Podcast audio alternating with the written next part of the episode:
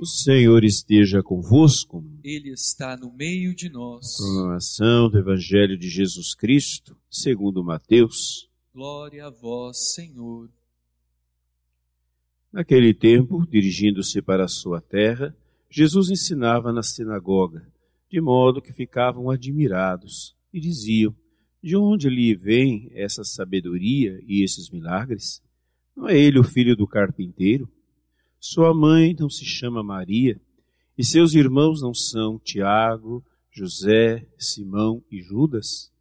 E suas irmãs não moram conosco? Então, de onde lhe vem tudo isso? E ficaram escandalizados por causa dele. Jesus, porém, disse: Um profeta só não é estimado em sua própria casa, pátria e em sua família. E Jesus não fez ali muitos milagres, porque eles não tinham fé. Palavra da salvação. Glória a vós, Senhor. Pelas palavras do Santo Evangelho, Sejam perdoados, perdoados os os nossos, nossos pecados. pecados. Santo anjo do Senhor, meu zeloso e guardador, se a ti me confiou a piedade divina, sempre me reges, me guarde, me governa, me ilumina. Amém. Nós nos deparamos no Evangelho de hoje com esta perícope do Evangelho que nos lembra aquilo que nós já ouvimos muitas vezes, quando Jesus diz: um profeta só não é estimado em sua própria pátria e em sua família. Mas o evangelista ainda contribui, dizendo: e Jesus não fez ali muitos milagres porque eles não tinham fé, não acreditavam em Jesus. Se a gente for pensar por onde Jesus passou, o que é que Jesus levou? Jesus levou a boa notícia. Jesus levou a boa nova do Evangelho. Ou seja, para aqueles que recebiam a boa notícia, era sinal de cura, de graça, de libertação. Mas aqueles que fechavam os ouvidos e automaticamente fechavam o coração, não recebiam nada. O que está acontecendo aqui? É que Jesus, em sua própria terra, não foi bem recebido. Não ouviram o que Jesus tinha a dizer. Não receberam bem aquele que era sinal da graça de Deus. E por isso não se realizou muito, muitos milagres. Mas o evangelista é muito claro. Não se realizou muitos, ou seja, poucos foram realizados. Porque ainda assim, alguns deram ouvido a Jesus. Alguns abriram o coração à boa notícia. E ao abrir o coração, receberam graças, receberam milagres. Isso indica, mais uma vez, que nós precisamos abrir os nossos ouvidos para ouvir a boa notícia que Jesus traz. Isso indica que nós precisamos abrir o coração para receber a graça que Jesus vem trazer. E qual é a boa notícia que Jesus traz? É a vida livre, é a vida em paz, é a vida cheia de alegria, é a certeza que nós temos de que em Jesus nós alcançamos a liberdade e em Jesus nós encontramos a felicidade.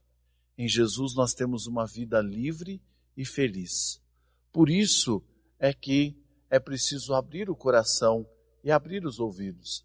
Se não fizermos isso, nós não vamos deixar com que a graça de Deus tenha ação em nossa vida e em nossa história. Mas também a gente pode olhar esse evangelho e esta fala de Jesus que diz um profeta não é estimado em sua terra, para pensar dentro de casa. Às vezes nós excluímos quem está perto de nós, deixamos de lado quem tá, está perto de nós, porque nós conhecemos. Ah, meu marido, padre, veio falar para mim mudar não sei o quê. Mas quem é ele para falar isso comigo, olha o tanto de defeito que ele tem? Ou quem é ela, padre, para falar isso comigo, olha o tanto de, de fragilidade que ela tem, ela vem falar para eu melhorar? Não é? Ah, quem é meu irmão, quem é minha irmã para vir falar isso comigo? E às vezes nós temos esse mesmo tipo de reação. Mas olha, a graça de Deus, ela age independente do pecado. Porque a graça de Deus é maior do que o pecado. São Paulo nos ensinou isso. Não é? Onde abundou o pecado, superabundou a graça.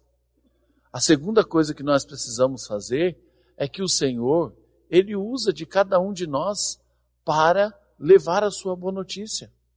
Então, não é se a pessoa é 100% santa, se ela tem dificuldades, se ela tem fragilidades, que isso vai impedir Deus de falar comigo por meio daquela pessoa.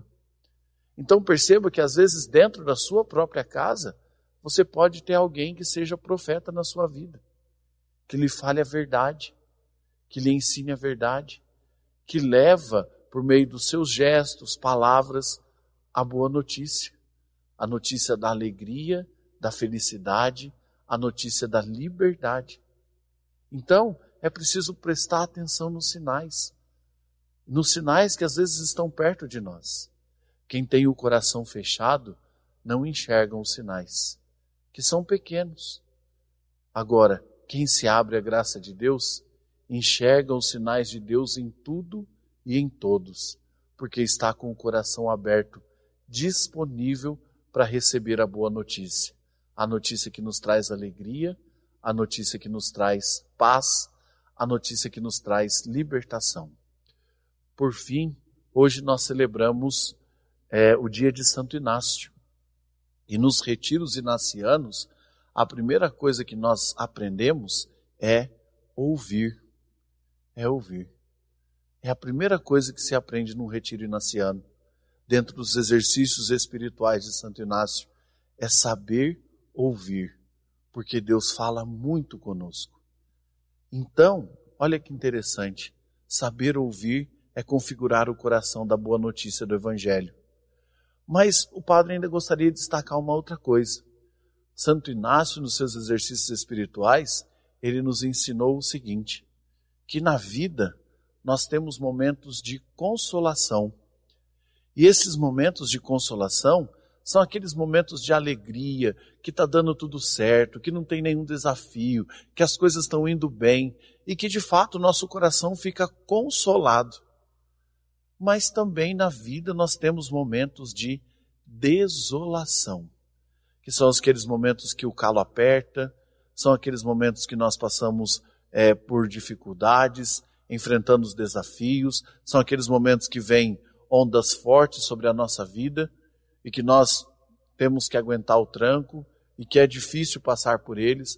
Esses são momentos de desolação. Ou a gente perde alguém querido, ou acontece alguma coisa na nossa história que nos faz mal. Isso são momentos de desolação. Mas Santo Inácio ele ensina nos seus exercícios que mesmo nos momentos de consolação ou de desolação, o importante permanecer no Senhor. Que você possa guardar isso na sua vida. Os momentos de desolação, você se apegar ao Senhor estar perto do Senhor, porque sabe que o Senhor é quem pode te consolar.